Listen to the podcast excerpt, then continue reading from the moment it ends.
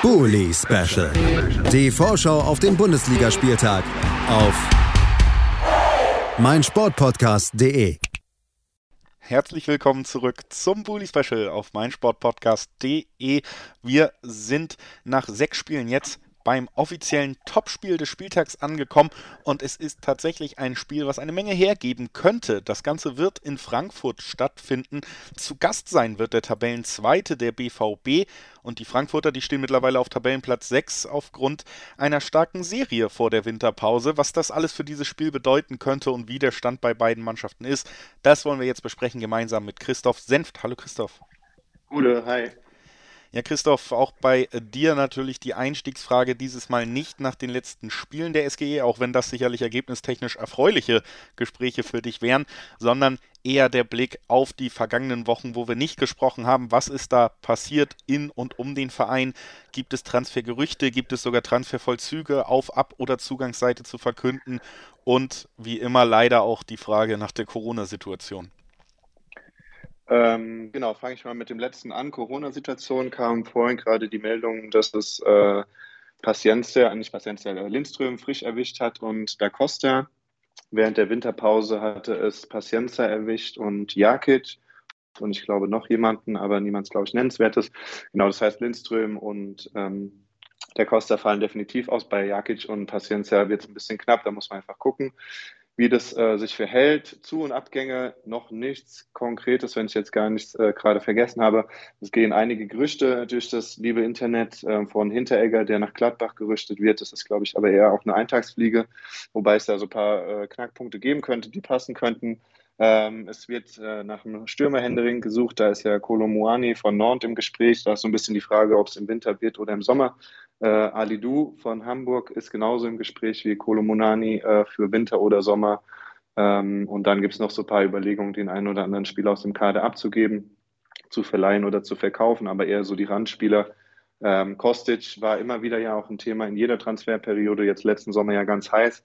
Äh, da gibt es erstmal nichts. Und unser spezieller Freund Armin Younes äh, ist wohl jetzt kurz vor der, äh, kurz vor dem Wechsel nach, nach äh, in die Türkei und wird dementsprechend von der Gehaltsliste runterkommen.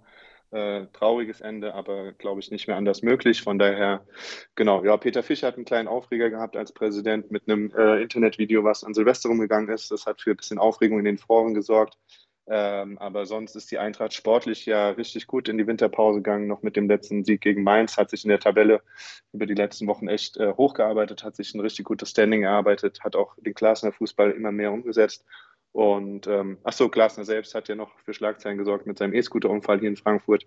Aber der ist jetzt auch wieder fit. Also für Eintracht-Verhältnisse eine relativ normale äh, Winterpause mit einigen Highlights und einigen lustigen Anekdoten.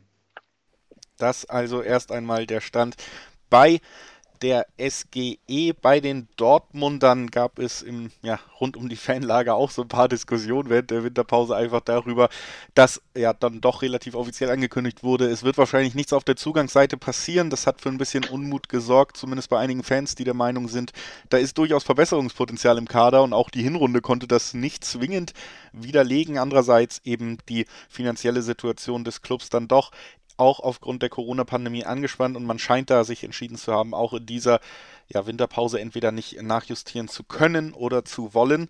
Das bedeutet, man wird äh, relativ unverändert in die Rückrunde gehen. Es gab ja immer wieder auch Gerüchte über einen Abgang von Witzel, vielleicht dafür einen Zugang von Zakaria, der dessen Vertrag im Sommer bei Gladbach auslaufen wird. Da ist es alles so ein bisschen ruhiger wieder geworden.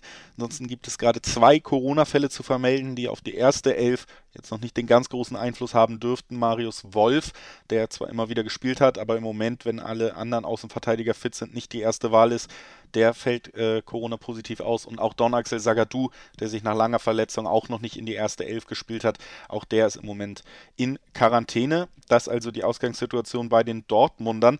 Dann lass uns jetzt mal in die Zukunft blicken, Christoph. Im Moment ist es Platz 6. Nach, nach schwerem Start hat man sich gefunden. Was sind die Vorsätze? Was sind deine Wünsche für die Rückrunde der SGE? Ähm, also für die Rückrunde auf jeden Fall, dass wir in den nächsten Spielen, ich klammer da Dortmund jetzt mal aus, ähm, Dortmund wird schwierig, da haben wir in der Hinrunde echt auch direkt mal eine Klatsche bekommen. Ich hoffe, und das hat Glasner gesagt, äh, dass wir gegen Dortmund näher dran sind als in der Hinrunde. Aber dann kommt eine entscheidende Phase mit äh, Augsburg, Bielefeld, Stuttgart, Wolfsburg und Köln. Äh, das sind Spiele, wo wir in der Hinrunde den Stotterstart hatten, wo wir viele Unentschieden hatten, wo wir viele Punkte haben liegen lassen. Und ich glaube, diese Phase jetzt nach der, nach der Winterzeit ähm, kann eine ganz entscheidende werden, um Polster dann für den, fürs Frühjahr zu schaffen, für den Mai. Äh, wenn wir in den vier, fünf, sechs Spielen jetzt, äh, wir haben keine DFB-Pokalbelastung, wir haben keine Europa League-Belastung, da wir die Zwischenrunde erspart haben, wenn wir da wirklich gute Punkte holen, viele Punkte holen, gegen Gegner, gegen die wir uns sehr schwer getan haben, ähm, dann bin ich optimistisch, dass die Eintracht in der Region bleiben wird, in der sie jetzt in der Tabelle ist, vielleicht den einen Platz oder den anderen Platz noch weiter nach oben, ein, zwei Plätze. Ähm, Wenn es nicht so kommt, ähm, hoffen wir, dass wir in Europa noch mal ein, zwei Runden weiterkommen, für Spektakel sorgen können. Ähm, das sind eigentlich so die Wünsche. Das ist eine Übergangssaison. Wir haben uns, wie gesagt, schwer getan, ähm, aber sind jetzt, wie gesagt, echt wirklich sehr, sehr gut aus der Rückrunde oder in die Rückrunde reingegangen mit einem guten Punktepolster. Und ähm, ja, Klasner ähm, braucht ja mal so ein bisschen Zeit. Das hat er jetzt auch wieder gezeigt. Die letzten Wochen stimmen sehr optimistisch. Man muss jetzt halt gucken, was äh, Corona mit der ganzen äh, Liga macht, mit den ganzen Spielern macht, äh, was auch noch im langen Transferfenster passiert bis Ende Januar. Ähm, Stürmerthematik hatten wir immer wieder hier. Aber nein, eigentlich ist man in Frankfurt guter Dinge. Es gibt, wie gesagt, so ein paar kleine Randgeschichten. Aber ich glaube, jetzt die entscheidende Phase wird dann nach dem Dortmund-Spiel kommen, äh, die nächsten zwei, vier, fünf, sechs Spieltage bis zu dem Bayern-Spiel, äh, dass man da einfach gegen Gegner, die unter einem in der Tabelle stehen, äh, deutlich mehr Punkte holt als in der Hinrunde. Das Hinspiel war die in dieser Saison vielleicht beeindruckendste Holland-Show, die wir bis jetzt in diesem Jahr gesehen haben. Im, gerade in den letzten Spielen ist er ja nicht mehr so auffällig gewesen, aber im Hinspiel bei den fünf Toren an allen fünf Treffern beteiligt gewesen, ein herausragendes Spiel gemacht. Was ist äh, oder wie ist deine Hoffnung, dass man ihn dieses Mal besser in den Griff bekommt und was erwartest du generell für ein anderes Spiel dieses Mal in der Rückrunde?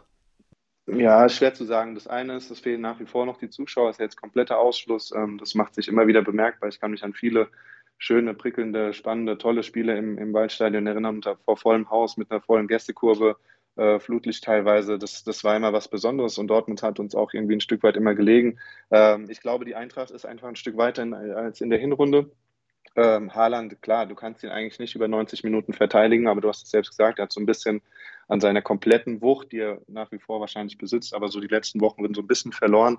Ähm, aber ja, Dortmund ist gefährlich genug. Wie gesagt, ich persönlich habe gar nicht so den riesen Blick auf das Dortmund-Spiel. Ähm, wenn wir punkten, gerne nehme ich mit, aber viel wichtiger sind die Wochen danach, um eine gute Basis äh, für Spieltag, ja, dann 28 bis 34 zu schaffen. Ich glaube, das wird jetzt einfach eine ganz wichtige Phase. Wie gesagt, ich lasse mich positiv überraschen. Erstes Spiel nach der Winterpause, beide Seiten so mit, mit Personalproblemen, Covid-Problemen. Ähm, muss man einfach gucken. Und ähm, ja, aber ich bin optimistisch, dass die Eintracht definitiv einen besseren Auftritt hinlegen wird als äh, zu Beginn der Saison. Dafür stehen die Chancen auf jeden Fall äh, gut. Auch äh, ja, beide Vereine auf jeden Fall könnten diese Siege gut gebrauchen im weiteren Rennen um Europa. Also die Ausgangssituation schon ein Spitzenspiel. Beide Vereine haben die Klasse im Team und auch in dieser Hinrunde durchaus in Spielen bewiesen, dass sie attraktive Fußball spielen können. Also die Hoffnung groß, dass das Topspiel mal wieder die eigene Prämisse erfüllt an diesem Samstag. Lass uns noch gemeinsam tippen. Was glaubst du? Wie geht's am Ende aus? Ähm, ich weiß, dass du gerne auf Unentschieden tippst, deshalb äh, tippe ich jetzt auch mal auf ein Unentschieden. Ich sage 2-2, es wird ein äh, gutes Samstagabendspiel, äh, viele Torchancen, ewiges Hin und Her und am Ende trennt man sich 2-2 und beide. Der eine nimmt vielleicht zufriedener den Punkt mit als der andere, äh, mit Blick auf die Eintracht. Ähm, ja, wird ein tolles Fußballspiel, 2-2.